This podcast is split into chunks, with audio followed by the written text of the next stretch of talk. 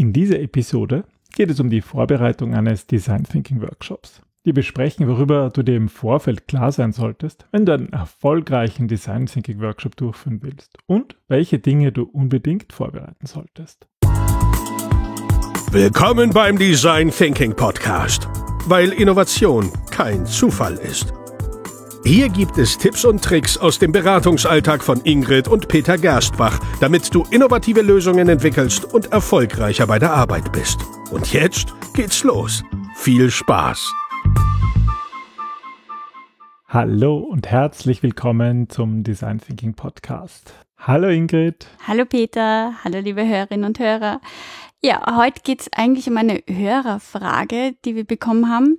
Wir machen ja seit mehr als 13 Jahren ähm, eigentlich nichts anderes als wöchentlich mehrere Workshops, vor allem Design Thinking Workshops. Und das ist für uns jetzt irgendwie schon so selbstverständlich, dass wir manchmal vergessen, wie das als Anfänger war, nämlich beängstigend. Es ist irgendwie, du musst dann so viel denken und, und ähm, welche Methode, wenn du es an wen fragst du, wie geht das alles? Und eigentlich wollen wir euch heute die Angst davon nehmen und zeigen, mit welchen Tipps und Tricks ihr ganz entspannt in euren ersten Workshop starten könnt. Genau, das heißt, diese Episode richtet sich ja hauptsächlich an Leute, die ihren ersten Design Thinking Workshop vor sich haben, aber natürlich auch die, die vielleicht schon mehrere gemacht haben, aber dann noch ein paar Tipps und Tricks abholen wollen. Ja, und ähm, vielleicht mal zuerst mal die Frage, was ist eigentlich ein Design Thinking Workshop? Ich habe so das Gefühl, dass viele Leute, die sagen, ah, sie wollen jetzt einen Design Thinking Workshop machen, eigentlich gar nicht wissen, auf was sie sich da wirklich einlassen. Das ist witzig. Also wie wir das Buch geschrieben haben, die Kunst der Online-Moderation, haben wir unterschieden zwischen Workshops und Meetings und eigentlich unbewusst, weil uns irgendwie, also für uns ist ein Workshop immer etwas, wo du aktiv an einem Problem arbeitest, während ein Meeting mehr, ja, eine Sitzung ist, bei der geredet wird, aber jetzt nicht sozusagen mit Methoden ein Problem bearbeitet wird. Aber wir sehen in der Praxis, dass oft irgendwie der Übergang sehr fließend ist und irgendwie das eine zum anderen wird und ähm, dass ähm, ist natürlich eigentlich nicht gut. Und der Begriff Workshop sagt ja schon, dass da gearbeitet wird. Also, das ist ein Design Thinking. Oder das ist ein Workshop. Das ist immer ein Workshop. Ein Design genau. Thinking Workshop. Ein Design Thinking Workshop ist jetzt, dass das Team ähm, einen bestimmten Prozess, nämlich den Design Thinking Prozess durchläuft. Und der zielt eben darauf ab, einmal Empathie für den Kunden oder für den Nutzer, für denjenigen, der ein Problem hat, mhm. aufzubauen und dann das Teammitglied mit kreativen Methoden zu neuartigen Problemlösungen oder Innovationen zu ermutigen, um einfach ja einmal Herausforderungen anders anzugehen. Ja, und ich gehe mal davon aus, dass ihr, wenn ihr vor einem Workshop steht, schon die einzelnen Phasen des Design Thinking kennt. Wir nutzen ja den vierphasigen Prozess, den Ingrid in ihren Büchern beschrieben hat. Der besteht eben aus vier Schritten. Der erste Schritt ist Einfühlen, also das Kundenproblem und die Bedürfnisse wirklich verstehen. Dann sind wir beim Definieren, wo es darum geht, die eigentliche Herausforderung zu artikulieren. Im dritten Schritt geht es ums Ideen generieren, also das Ideen sammeln und das Entwickeln von Lösungen. Und der vierte Schritt ist das Experimentieren. Das heißt, die Lösung wird direkt am und mit dem Kunden getestet. Und in dieser Episode geht es aber nicht um den Design Thinking Prozess, da haben wir ja schon häufig darüber gesprochen. Ich habe gerade auch geschaut, so, wenn ihr da mehr wissen wollt, die beste Episode dazu ist wahrscheinlich die Episode 130.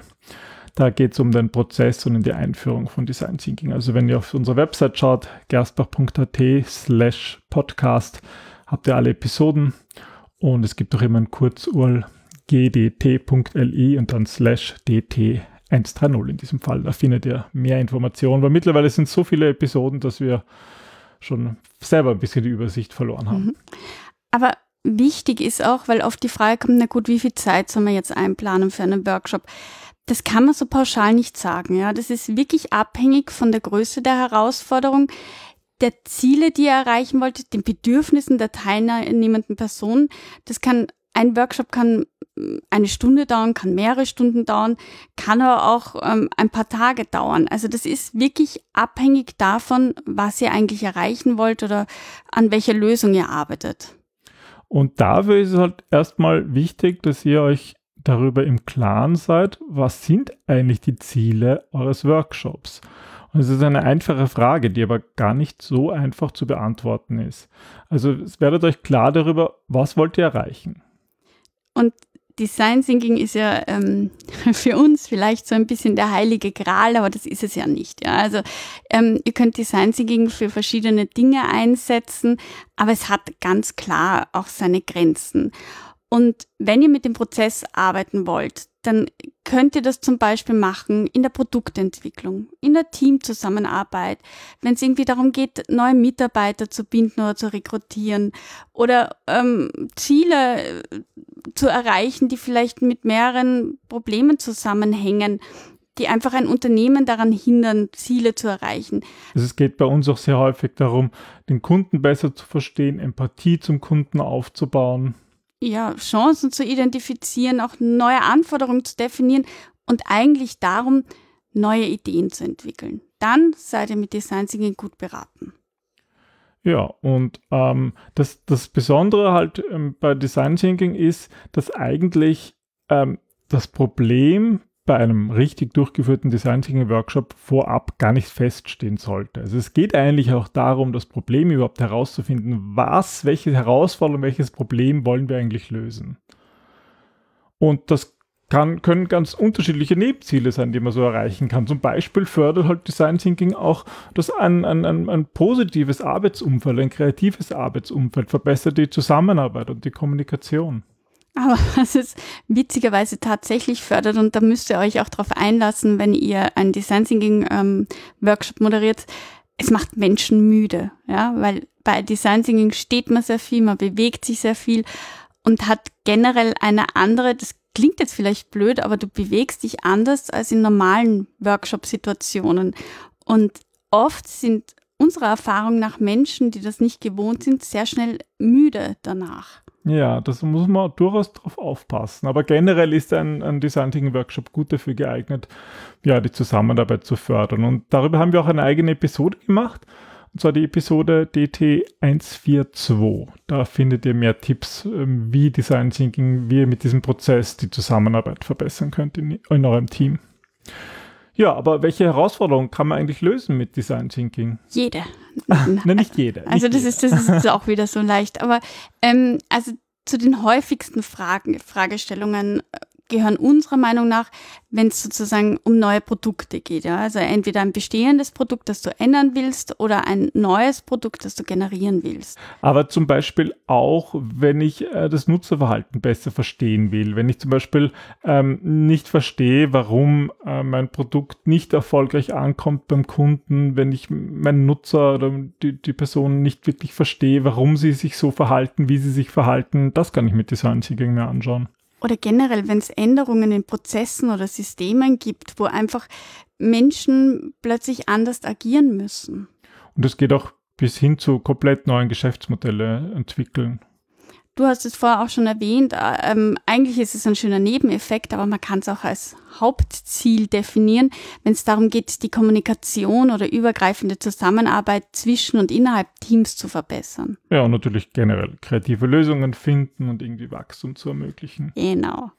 Wir haben auch in einer ganz, ganz frühen Episode über mögliche Fragestellungen gesprochen, und zwar die Folge 3, 03. 03, Nicht wow. 103 oder 403, 03 haben 03. Über Fragestellungen Ja, gesprochen. das war die dritte Episode. Sollten also, wir vielleicht wiederholen oder noch einmal anhören. Genau, mal schauen, was wir da eigentlich gesagt haben. ja, aber jetzt kommen wir sozusagen wirklich in die zur Vorbereitung.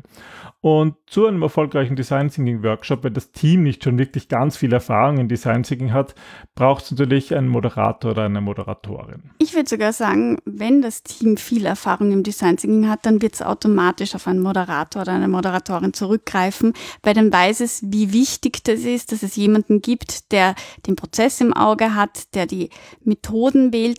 Es ist so lustig. Ähm, das beliebteste Buch, also unser Bestseller ist wirklich die 77 Tools für Design Thinker. Wir haben auch verlinken noch. Und ähm, ich will jetzt gar nicht Werbung dafür machen, überhaupt nicht, sondern was ich so spannend finde, ist, dass, dass so Toolbücher, glaube ich, generell den Einschein erwecken, dass man damit schon die halbe Miete hat. Aber ein guter Design Thinking Moderator kennt nicht die Tools, sondern der hat ein Gespür für die Bedürfnisse der Teilnehmerinnen, die dort sitzen und weiß, was die brauchen, um ein Ziel zu erreichen und kann sich flexibel dran anpassen. Und das ist sozusagen das, was für mich das A und O ist von einem guten Moderator oder einer Moderatorin, dass er oder sie nicht nur Design Thinking Know-how haben sollte, sondern vor allem sollte er oder sie ein klares Bild übermitteln können und dabei helfen, das Ziel zu erreichen. Und wenn es jetzt nicht unbedingt nur mit Design Thinking Methoden ist, aber es geht darum, die Menschen dorthin zu bringen, dass sie eben erreichen, das, was sie erreichen wollen. Ja, es geht darum, ein Ziel zu erreichen. Und oft wird auch, ist auch sinnvoll zu unterscheiden, brauche ich einen externen Moderator oder Moderatorin oder ist es vielleicht besser, einen internen Moderator, Moderatorin zu haben? Was wären dann deiner Meinung nach, Ingrid, äh, die Vorteile von internen ModeratorInnen? Also ich glaube, der Vorteil von, von einem internen Moderator ist ganz klar, dass er ähm, das Produkt oder das Unternehmen sehr gut kennt, dass ähm, oftmals schon eine gewisse Vertrauensbeziehung zum Team ist, aber im Grunde ist das auch genau, sind das die Nachteile, ja, weil es fehlt irgendwie am Abstand, es fehlt am mangelnden Objektivität, blinde Flecken, oft ist halt auch der eigene Prophet im eigenen Land nicht wahnsinnig viel wert. Also ja. sozusagen, das muss man gut abwägen. Und da ist halt auf der anderen Seite bei externen ModeratorInnen der Vorteil, dass sie halt äh, mehr Distanz haben, zum Beispiel zu so internen Regeln und internen Machtkämpfen und diese da einfach nicht Teil des Problems ist und, mm.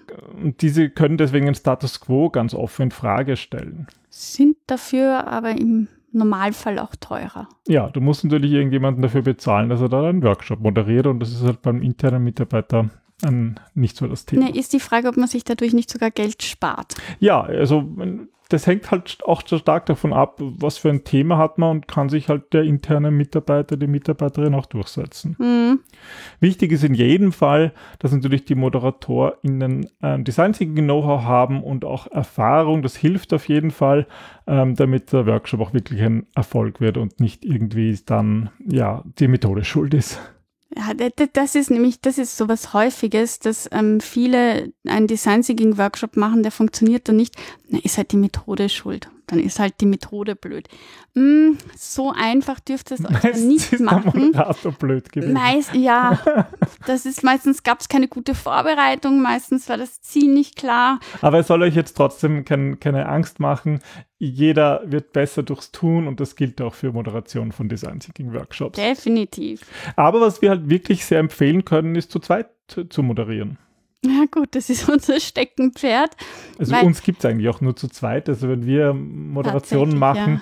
dann machen wir das immer gemeinsam, weil man natürlich da auch ähm, die, die Aufgaben gut verteilen kann. Weil es ist schon anspruchsvoll, einen Workshop zu moderieren generell, aber Design Thinking insbesondere, weil man sich nicht so vorbereiten kann, weil man eigentlich ähm, ja, sehr flexibel agieren muss. Ja. muss schauen, was die Leute brauchen, was brauchen sie jetzt, um das Ziel zu erreichen. Hat sich das Ziel vielleicht in der Zwischenzeit geändert? Da gibt es so viele Dinge, die man beachten muss. Und wir haben da uns halt über die Jahre auch richtig gut eingespielt. Und wir haben das mal beschrieben, wie wir das machen, wenn wir zu zweit so einen Workshop moderieren, wie wir die Aufgaben untereinander aufteilen. Und das ist in Folge 410, Staffel 4, Folge 10 und werden wir auch verlinken in den Shownotes von dieser Episode. Jetzt sind wir aber in der Episode 551 und da geht es eigentlich um die Vorbereitung des Workshops. Also lass uns mal loslegen. Genau, wir haben das jetzt in vier Schritte unterteilt. Zuerst einmal definiere das Ziel. Das ist so, so wichtig, ja. Also viele setzen sich irgendwie hin und überlegen die Methoden und wissen aber noch gar nicht, haben noch gar nicht mit dem Auftraggebern gesprochen, was wollt ihr denn eigentlich? Warum soll überhaupt ein Workshop stattfinden? Wie geht es darum, also wie soll es am Ende des Tages aussehen, wie es jetzt noch nicht aussieht? Geht es um ein bestimmtes Benutzerproblem? Geht es um neue Möglichkeiten? Soll ein Produkt oder eine Funktion entwickelt werden? Was soll sich ändern? Ja, und das ist das Erste, was ihr euch überlegen müsst. Und dann könnt ihr überlegen, okay, welche Teilnehmer brauche ich dafür? Weil jeder Workshop ist in Wahrheit nur so gut wie die Teilnehmenden, die da sind. Ja, also wir sagen immer, ein Moderator, der ist sozusagen der bietet den Rahmen von einem Bild an, aber malen müssen die Teilnehmer selber. Und deswegen ist es wichtig, dass du bewusst schaust, wen lädst du ein, wen lädst du vielleicht auch nicht ein aus Machtgefüge oder problematischen Haltungen oder äh, achte vor allem auf die Diversität, also schau, dass es unterschiedliche Perspektiven sind. Das ist ein sehr komplexes Thema. Ich, ich würde ehrlich gesagt gerne dazu eine eigene Episode machen. Wir haben sogar schon mal eine gemacht. Wen hätte das gewundert? In Staffel 4, Gut. Episode 32, 432, ja, werden wir auch verlinken. Oh ähm, da haben wir schon über die perfekte Design Thinking Team Zusammenstellung gesprochen, wie wirklich das Team optimal zusammenpasst. Tut mir leid, haben wir schon abgedeckt. Na bitte, na, es wundert mich jetzt nicht. Aber genauso wichtig wie das Team also vielleicht nicht ganz so wichtig, aber schon sehr wichtig, ist der Raum. Genau, der Raum, ähm, der ist uns natürlich auch ein großes Anliegen, weil wir halt auch in Wien unseren Design Thinking Space haben und auch andere Unternehmen dabei beraten, wie sie ja, Räume schaffen, wo man auch wirklich gute Workshops macht. Es ist so wichtig, dass du den Raum für dich einnimmst und gut vorbereitest. Du musst dich als Moderator oder als Moderatorin wohlfühlen. Du musst irgendwie schauen, dass die Leute sich wohlfühlen, weil du arbeitest mit der Energie der Menschen, die da sind. Das heißt, es muss genug Raum für Bewegung geben. Es muss, weil wir gesagt haben, das macht müde, Sitzgelegenheit geben. Achte darauf, dass es helles Licht gibt, am besten natürlich mit vielen Fenstern. Achte auf die Whiteboards, dass viele Post-its da sind, dass die Materialien funktionieren, dass ein Flip, also ich weiß nicht, wie oft wir in Workshop-Räume kommen, wo sie uns sagen, na, sie haben einen Moderationskoffer und von 25 Stiften gehen drei. Ja, ich finde super lästig. Ja, aber gerade im Design Thinking brauchen wir halt noch mehr. Wir brauchen eigentlich, wir brauchen Möbel, die sehr flexibel sind. Wir brauchen mehr Material als üblicherweise. Also nur die typischen Moderationskärtchen reichen nicht. Und wir brauchen Snacks und Getränke. Wir nennen das immer Happy Food. Es geht darum, das Serotonin ein bisschen in die Höhe zu schnalzen weil wir wollen ja, ähm, dass die Leute sich wohlfühlen und gute Ideen haben. Und wie wir ja wissen, Lehrermagen studiert nicht gerne oder denkt generell nicht gerne. Deswegen ist es, es gehört einfach dazu, dass sich die Leute wohlfühlen. Und ob ihr es jetzt glaubt oder nicht, wir haben dazu schon eine oder eigentlich mehrere Episoden zum gemacht. Zum Essen? Nein, zum Räumen. Also, okay. Räume im Design Thinking, Folge 80. Mhm, DT 80. Nur eine? Naja, ich habe jetzt mal eine herausgesucht. Also, okay. Es gibt andere auch, ja. Das hätte mich jetzt gewundert. Gibt es eine Folge über Essen? Das weiß ich jetzt gar nicht. Über Happy Food? Wenn nicht, müssen wir die machen. Ja, müssen wir schauen. Weiß ich jetzt auch nicht mehr auswendig, ob wir eine, eine Folge dazu gemacht haben. Ja, also das ist der Raum, das ist mal ganz wichtig. Und ja, da brauchen wir natürlich eine Agenda. Wobei ich sage mal schon vorab, da werden wir noch eine eigene Episode dazu machen. Schritt 4 ist, bereite eine Agenda vor. Da geht es wieder darum, besinne dich auf den ersten Punkt, was ist das Ziel? Ja, also fokussiere dich auf dein Ziel. Achte darauf, dass wenn du eine Agenda planst, dass du nicht viel zu viele Methoden planst, sondern sei bitte realistisch bei deiner Zeitplanung. Und denk an Pausen. Ganz viele vergessen gerade zu Beginn, dass Menschen Pausen brauchen zum Nachdenken, zum aufs Klo gehen, zum Essen, die Mittagspause. Hab Zeit für Spontanität, dass, dass Leute müssen diskutieren, die müssen ihre Ideen ähm, aussprechen. Nicht jede Gruppe arbeitet gleich schnell. Also Zeit ist ein ganz, ganz wesentlicher Faktor, auf den man gut aufpassen muss. Aber das ist eben ein langes Thema für sich und deswegen werden wir das noch in einer der nächsten Episoden behandeln. Da haben wir noch keine? Ähm, ich habe jetzt, glaube ich, nicht in dieser Form, keine. Ahnung, werden wir noch schauen, aber ich werde nicht, da werden wir eine machen, sonst genau. verlinken wir sie noch. Ja. Ja, und liebe Zuhörerinnen und Zuhörer, wenn ihr ähm, auch Fragen habt, wie diese Frage hier, ähm, dann lasst uns uns wissen. Äh, wir können uns gerne Fragen schicken, die wir dann hier im Podcast beantworten. Wir wissen, dass gerade am Anfang, wenn man Design Thinking neu, relativ neu ist und damit beginnen möchte, dass viele Fragen sind, ja, auf die vielleicht es gar nicht so einfach ist, Antworten zu finden. Dafür Aber sind wir da. Dafür sind wir da in dieser Podcast. Also schickt uns eine E-Mail am besten an podcast.gerstbach.at. Wir freuen uns auf jeden Fall von euch zu hören, wünschen euch viel Spaß und viel Erfolg bei euren Workshops und ja, sagen bis zum nächsten Mal. Ja, ab in den Workshop. bis, bis bald. Tschüss. Tschüss.